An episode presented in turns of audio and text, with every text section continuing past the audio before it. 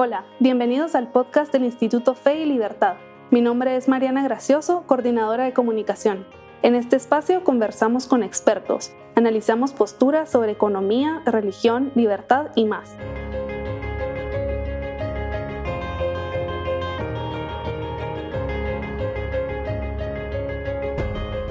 Bienvenidos a un nuevo episodio del Instituto Fe y Libertad, del podcast Fe y Libertad. Estamos a pocos días de celebrar el Día del Padre y hoy conversamos con la licenciada Carlas Molinedo de Boy sobre los retos y temores a los que se enfrentan los hombres jóvenes al plantearse la paternidad. En este episodio queremos buscar llegar a quienes están pensando en formar una familia, pero todavía tienen dudas y para animar a validar la misión a quienes de hecho ya lo hicieron. Este podcast es bastante significativo para, para nosotros, para la comunidad que nos está escuchando, así que bueno, esperamos sea del agrado de todos. Bienvenida, Carla. Eh, gracias por aceptar nuestra invitación. Muchas gracias a ustedes. Un gusto estar por acá. Súper. Bueno, pues Carla, eh, de hecho estuvimos hablando de Bambalinas sobre algunas preguntas que estuvimos pensando plantearte a propósito del tema del Día del Padre, de la familia, de todo esto que concierne a las familias guatemaltecas y bueno, en términos generales, a, a todos nosotros, ¿no? Entonces me gustaría eh, plantearte la siguiente eh, pregunta. En tu opinión, ¿cómo crees que ha evolucionado la figura del padre, el papel de, padre en la sociedad eh, en los últimos años? ¿Y cuáles creen que son los posibles problemas o los principales impulsores del cambio a la figura del padre? Ok. Em, no podemos hablar de una evolución lineal, de, de, una homogeneidad de todos los padres de, Guatemala eh, eh, avanzando, digamos, en una, en una estampida muy ordenada, ¿verdad? Sino que seguimos viendo eh, estilos y modelos de, de, de relación familiar que tienen muchos modelos muy de familia premoderna, extendida a una familia casi posmoderna, donde los roles prácticamente están inexistentes. Entonces vamos, estamos en una sociedad donde encontramos de todo, ¿verdad? Pero podríamos decir que en general hemos avanzado de un modelo patriarcal, dominante, em, de una jerarquía rígida, legalista, donde eso eh, es prevalente sobre una relación dialógica donde se, se estructura en torno a la, a la donación, al amor, a la entrega, al proyecto común, ¿verdad? Vamos avanzando hacia eso, habiendo todavía expresiones muy vigentes de esa otra em, cara, digamos, de qué es ser padre, ¿verdad? Entonces, eh, si hablamos a nivel conceptual, es un, es un concepto que cuesta muchísimo definirlo, que depende mucho de, en nuestra Guatemala mm, tan diversa, ¿verdad? Eh, que, que, va a ir modificándose. ¿Qué podríamos decir por tu introducción de la, de la perspectiva actual del joven, del, del hombre joven?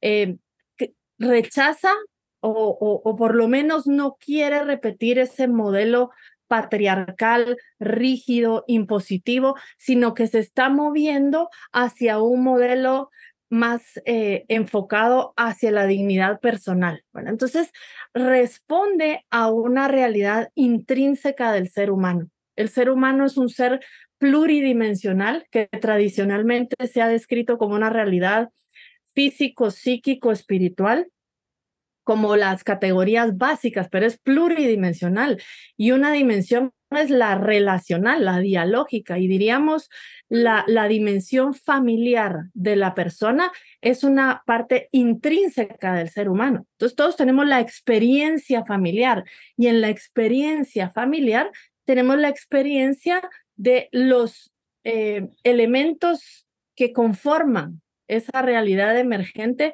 que es más que la sumatoria de las partes, pero que sí hay unos roles, unos papeles que las juventudes rechazan un poco, ¿verdad? No quiero ser como fue mi papá o mi mamá o, o, o, sí quiero copiar esto o lo otro. Entonces estamos em, desde hace muchísimos años en una evolución, ¿verdad? En una evolución hacia el nuevo modelo de, de, de familia y por ende de, de, relación de pareja y relación conyugal, ¿verdad? ahí, por ahí iríamos en una perspectiva bastante eh, compleja. De hecho, de hecho, sí, concuerdo contigo. Creo que es no solo un planteamiento complejo, sino eh, creo que una respuesta unívoca sería algo difícil de plantear, ¿no? Pero me gusta la relación que haces, evidentemente, de la figura del padre, el padre joven, de la, ah, digamos, eh, visión evolución, evolucionista, si lo queremos ver de esa manera, o más bien el cambio que ha tenido la figura del padre a lo largo del tiempo. Hay otros elementos que podríamos llegar a, a relacionar, por ejemplo, con, con la madre, inclusive a propósito de la familia, y es esta flexibilidad laboral que tienen veámoslo de alguna manera, las madres. ¿Crees que las condiciones que tienen la figura materna también son posibles de relacionarla con los padres? ¿O cuáles son los desafíos, por ejemplo, más comunes que enfrentan los padres al tratar de conciliar esta vida laboral y con esta vida familiar?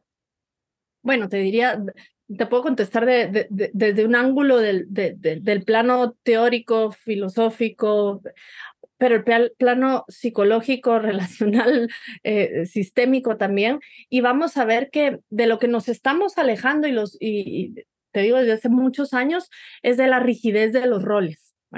La mujer hace esto y el hombre hace eso y punto, y no puede hacer nada más. Y el hombre que tenía ganas de jugar y, y, y atender a sus hijos y tal, no era de su rol, y la mujer que quería tal vez tener un papel, eh, qué sé yo, eh, público en el sentido de trabajo y tal, no, solo en la cocina. Eso desde hace mucho tiempo se ha querido modificar, pero flexibilidad de roles no quiere decir disolución de roles, ¿verdad? Sino que cada quien tiene funciones específicas, intrínsecas, eh, incluso a su biología, pero muchas de ellas son flexibles. Entonces, ese sería uno de los principales retos que tiene que ver bastante con creencias centrales, ¿verdad? Con, con, es que como papá yo debería de ser tal y como mamá yo debería de ser tal. Y la tendencia viene a que cuidando esa, mm, esa dimensión biológica, intrínseca, eh, estable, puede haber una flexibilidad donde cada quien haga lo que, lo que mejor puede, o sea, que cocine el que mejor cocina. Que trabaje eh, y, y, y pues, el que mejor trabaje, el que le vaya bien. Y creo que esa ha sido la linda experiencia dentro de todas las enseñanzas que sí tuvo el confinamiento en COVID es eso, ¿verdad? La flexibilidad de roles, ¿verdad? Estamos todos en la casa metidos y desaparecen esos roles y nos dimos cuenta de la funcionalidad de cada quien y descubrirnos de distintas maneras. Entonces, creo que no debemos devolver otra vez esos paradigmas rígidos de los cuales no nos sentimos cómodos, molestos, donde no nos podemos desarrollar. Y aquí viene el plano eh, más psicológico, el manejo de la culpa, porque tú mencionabas a la mujer, ¿verdad? Yo como mujer se supone que debería de estar y no trabajando, y manejo culpa y tal. Y, y es importante eh, definir o por lo menos eh, tomar en cuenta que el concepto de ama de casa es un concepto del siglo XIX. Nace precisamente eh, con la revolución industrial cuando se separa el, el, el trabajo del hogar. Entonces ya está la fábrica, ya me tengo que ir. Entonces, pues la mujer se tuvo que quedar en la casa, ¿verdad? Porque antes la mujer y el esposo trabajaban en la casa. Generalmente, y, y todavía lo vemos en Guate, ¿verdad? El local está abajo y arriba está la casa. Entonces, la, la, mujer es la del dinero, la de las cuentas y todo, y el, y el papá va a traer a la terminal los insumos, o, el, el, modelo que tú lo quieras ver, ¿verdad? Eh, ese es un modelo que siempre ha funcionado así. Cuando se separa el trabajo del hogar, fue donde generó la dificultad, pero lo experimentamos ahorita con pandemia. Ahí estoy ahorita aquí en mi home office, ¿verdad? Que nos permite tener estos espacios. Entonces, encontrar encontrar esa facilidad de poder tener flexibilidad de horarios de trabajo. Creo que es algo que ya no hay vuelta atrás también en la, en la empresa, que facilita la, la, dimensión familiar, relacional.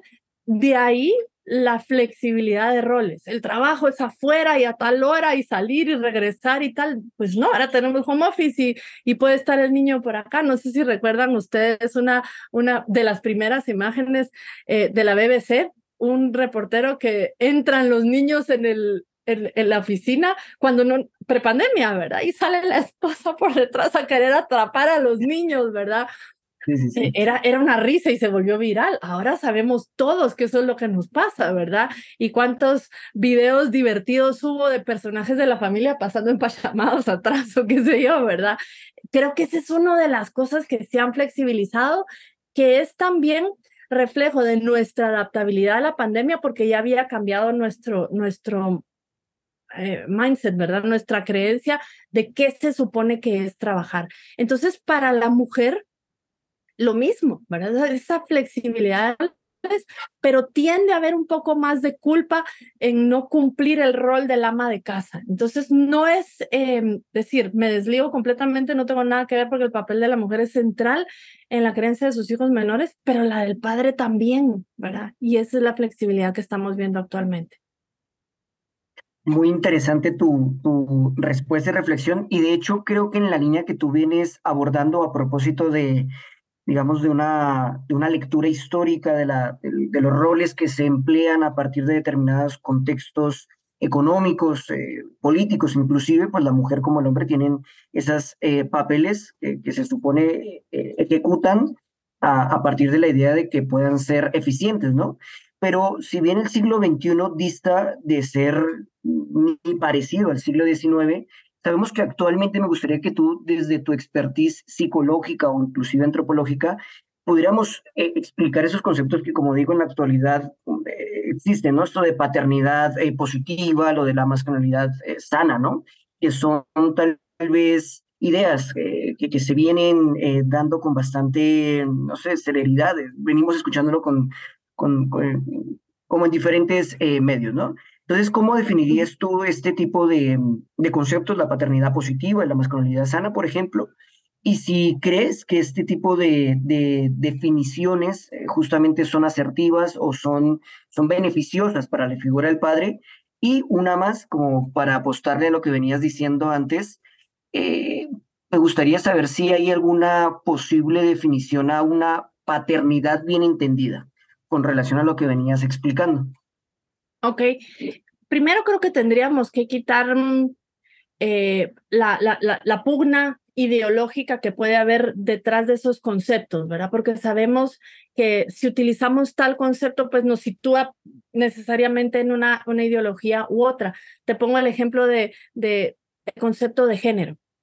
Género es algo que ha generado pero, pero debate y pugna y, y, irnos a los puños en muchas situaciones, ¿verdad?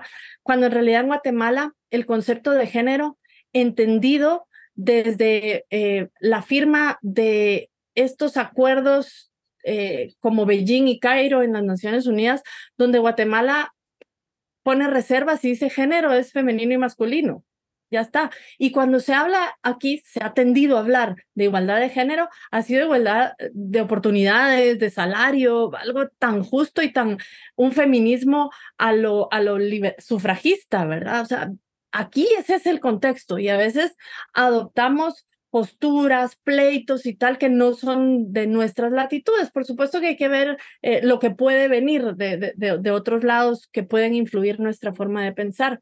Entonces, eh, masculinidades tóxicas, eh, paternidad responsable, todo eso lo puedes situar en cualquier bando, ¿verdad? Y decir, estos son pro vida, o son pro choice, o son feministas, o son tradicionales, o conservadores.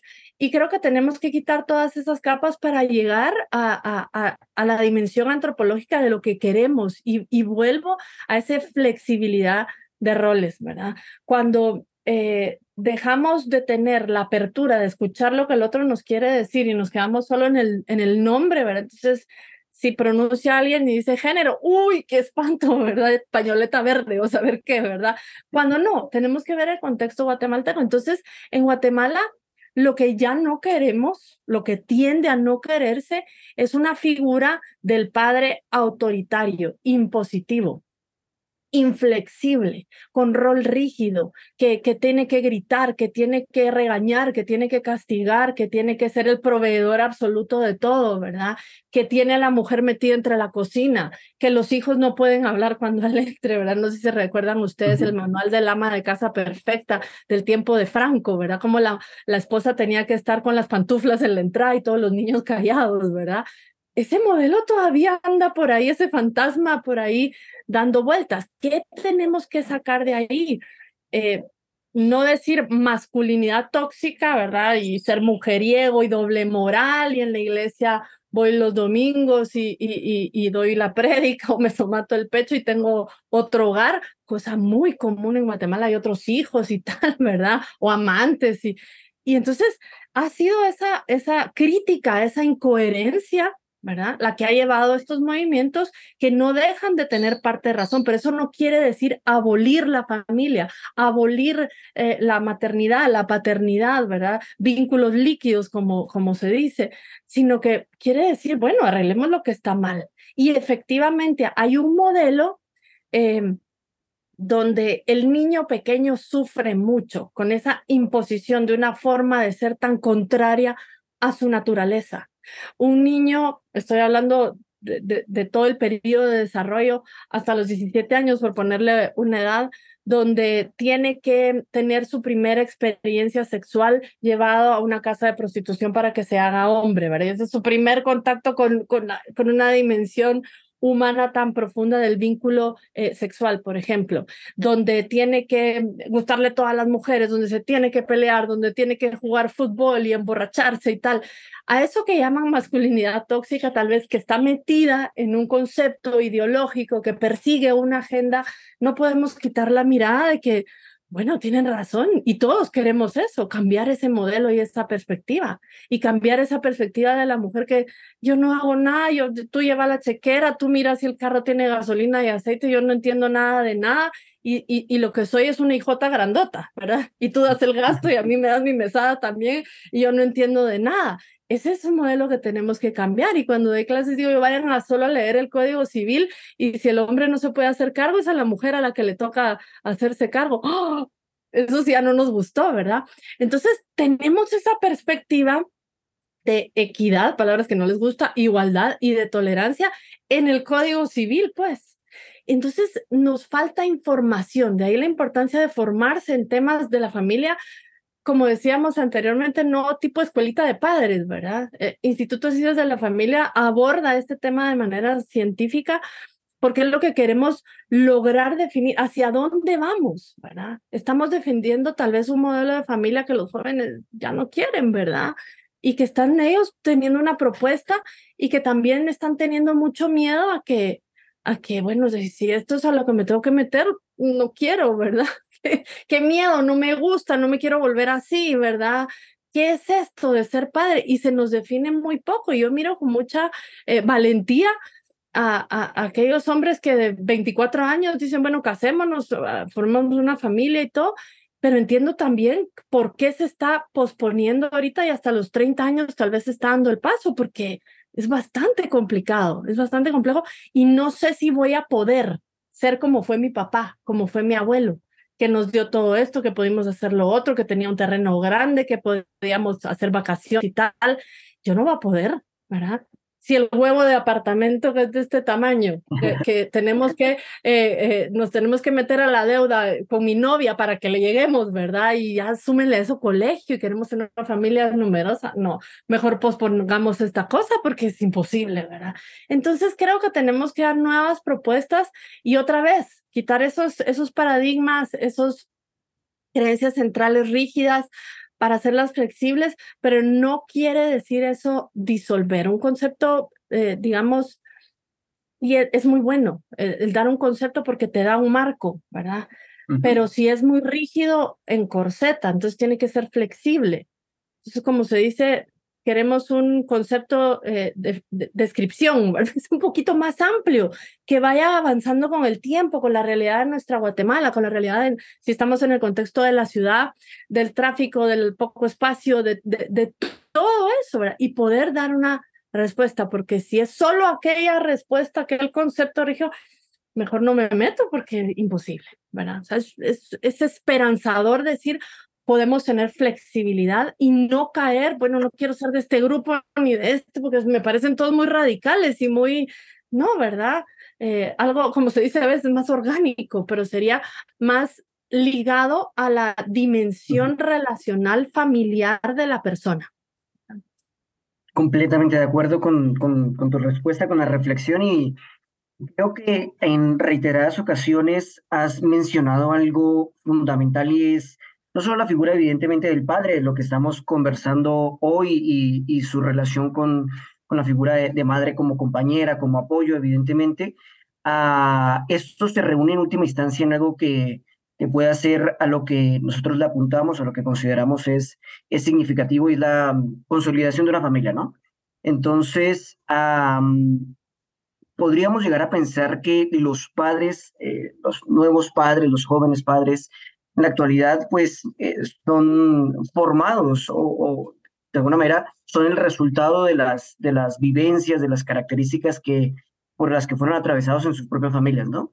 Es decir, la figura de padre, madre, papá, eh, si bien va moldeando la, la idea de que, a futuro tenemos como, como, familia, pues quisiera que pudieras tal vez nombrar un par de puntos, tres, sobre el rol justamente de la familia para enseñar a educar a, otro ser humano, para, para proyectar esta visión futurista de, de esto es bueno, esto es no solo bueno, sino necesario para cultivarnos como seres humanos, para florecer, para, para ser felices. Y esto que decías de prescindir del núcleo familiar pueda que tenga, de hecho, eh, resultados bastante negativos. Y y te lo digo en calidad de que, bueno, soy padre hasta hace dos meses y, y, ah, sí, gracias, sí es, sí es a veces como eh, angustiante el hecho de, bueno, cómo, cómo actuar, cómo hago, eh, que, qué elementos cuento yo para poder, para poder saber si, si estoy haciendo o no una buena acción, ¿no? Ok, buenísimo. Em, es importante em, destacar que mm, el, el rol, digamos, que uno aprende en la infancia eh, viene mediado por un concepto muy importante de Bandura. Eh, Bandura no se conoce mucho en Guatemala, tenemos una larga historia de, psicoanálisis, después un rechazo al conductismo y, y, ahí se, se, nos perdió un poco lo que es la psicología en, en, Guatemala, ¿verdad?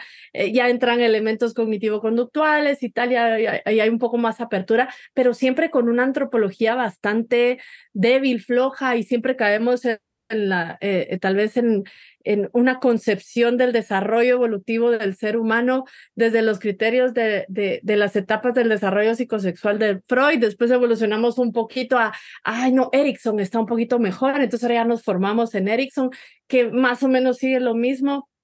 Entonces, en el desarrollo evolutivo de los niños hemos sido bastante rígidos y no hemos sido eh, eh, sumando a las experiencias de lo que es, por ejemplo, no un conductismo donde la repetición, repetición, repetición y, y, al estilo del conductismo, deme un niño, yo lo hago lo que yo quiera, ¿verdad? Lo puedo hacer millonario, pobre, eh, artista y tal, eh, sino que eso ya lo hemos pasado, aunque el sistema educativo sigue un poco por ahí, pero mm, el aprendizaje vicario te dice, eh, o sea, con una que yo mire puede ser que esto ya me impacte y me cambie la vida. Entonces ahí también nos abre mucho de que vengo de un hogar de violencia, de abuso, de negligencia, de alcoholismo, de tal, pero resulta que mi abuelo era extraordinario, mi tío, mi profesor, y eso me cambió y yo voy a ser así, no voy a ser como así, si no estaríamos eh, radicalmente determinados a repetir la misma historia y no es así.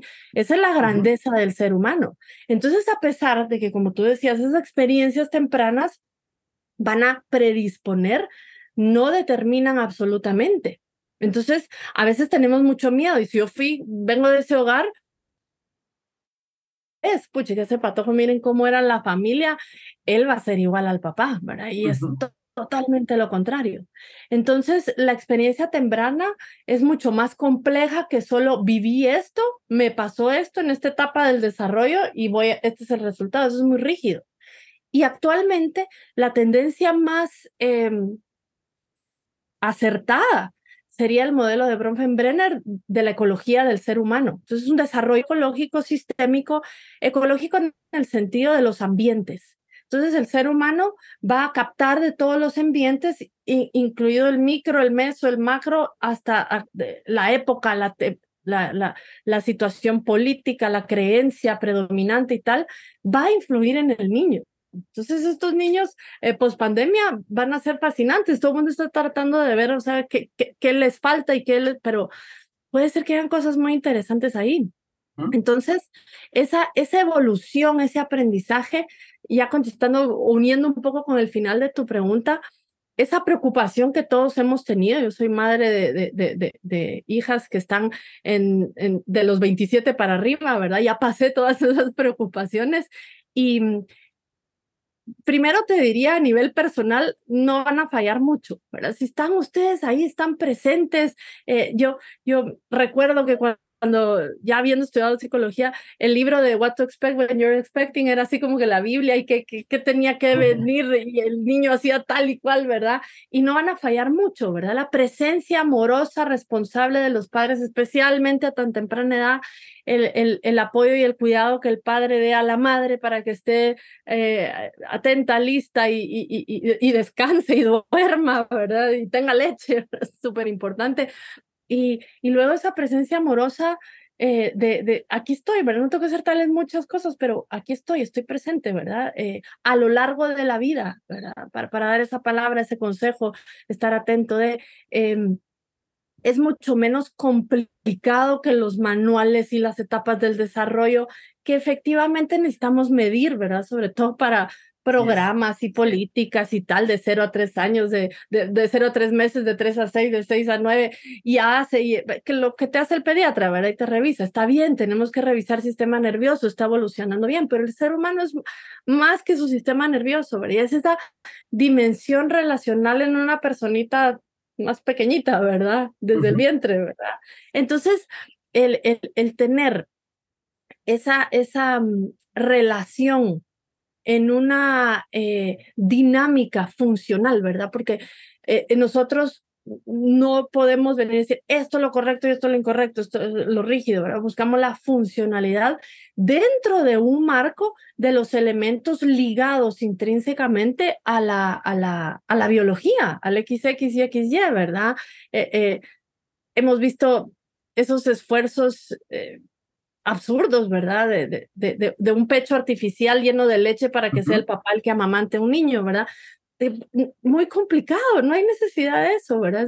Somos mucho más sencillos, somos mucho más sencillos y mm, extrapolar la experiencia del animal sería muy, muy reduccionista, pero no vemos esas complicaciones en los primates superiores y tal, ¿verdad? O sea, y nosotros, que no somos eso, sino que tenemos algo específico humano, a veces nos complicamos la existencia porque no tenemos de dónde anclarnos, ¿verdad? De una antropología sólida donde sí em, logre eh, establecer con eh, autoridad científica que el ser XX o XY tiene ligadas ciertas funciones eh, físicas, psicológicas y espirituales que intuitivamente podemos conocerlas, ¿verdad? Em, tenemos ahora tantos grupos, tantas tribus, tanto que marea un poco, ¿verdad? Pero si nos vamos a una antropología sólida, podremos tomar lo bueno de muchas de estas cosas, como hablábamos de las ideologías anteriores,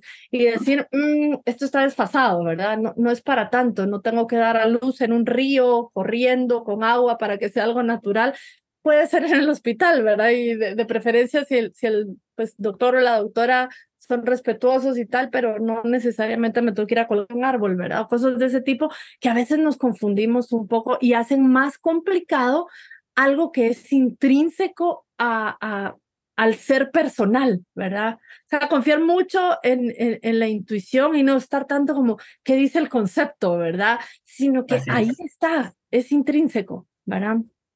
Interesantísimo tu, reflexión. En, en, realidad, una pena que se nos ha pasado el tiempo. Me encantaría que continuáramos. Pero antes de, de cerrar, Carla, me gustaría que en nada, en 30 segundos pudiéramos, eh, me gustaría como que nos invitaras a, no sé, abordar este, más este tipo de, de temas. Una muy breve conclusión para las personas que nos escuchan. Diría yo como conclusión que mm, por el tema que estamos tratando, eh, el ser humano es un ser de sentido. El ser humano busca, más que el placer y el poder, darle sentido a su existencia. Y el sentido eh, eh, está en muy bien dado en la paternidad, en la maternidad. No todos son para paternidad y maternidad, pero el encontrar sentido de vida en, en la procreación y en el tener un hijo es algo para siempre. O sea, ya, ya, ya no nos tenemos que complicar tanto porque cuál será el, el sentido de mi vida o, o, Señor, háblame, Señor, que tu siervo escucha porque no, no, no entiendo para dónde me tengo que ir. Está dado, eh, quiero trasladarle la felicidad que, que es ser padre, ser madre, pero en concreto para el hombre el poder tener esa paternidad flexible, rica, eh, donde puede ser parte de, donde puede orientar, guiar, eh, le va a dar muchísimo sentido, ¿verdad? Eh, y mm, las complicaciones económicas, de espacio y tal, en el camino se van dando. La gente se ríe un poco si el niño viene pan con, el pan bajo el brazo. creo que es esa sabiduría popular que la, la, economía nos confirma que la motivación que te da, y me imagino tú la tendrás, de ya tener esa boquita que cuidar y esa esposa y ese nidito y ese hogar, te hace ser mejor persona, te hace dar lo mejor de ti y es el reflejo que tienen nuestros países que le debemos nuestra economía a esos migrantes que se van y atraviesan lo que sea para mandarle algo a la familia. Ese, ese, ese colaborador en la empresa que es el mejor, el que da lo mejor porque quiere que su familia salga adelante. Entonces, es el sentido de la vida una vez que hemos tomado una decisión consciente y si tal vez como que no era tan consciente la decisión, pero ahí estamos, eh, la evidencia demuestra que te hace mejor persona, que te llena, que te hace feliz. Así que muchas felicidades a ti y a todos los padres que, que, que están pensando serlo o que ya lo son, eh, que es un sentido maravilloso de vida. Perfecto, yo creo que no existe mejor conclusión a este programa.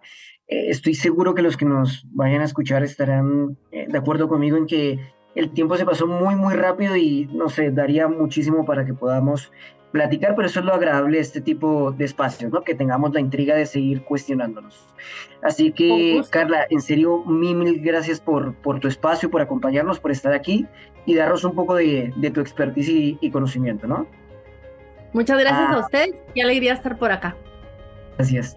Para más información sobre el Instituto Fe y Libertad, pueden visitar www.feylibertad.org y seguirnos en todas nuestras redes sociales. Suscríbanse a nuestro podcast y no se pierdan ninguno de nuestros episodios. Son más de 180 episodios. Así que nada, los invitamos a que los escuchen y gracias. Hasta la próxima. Gracias, Carla. Chao, nos vemos.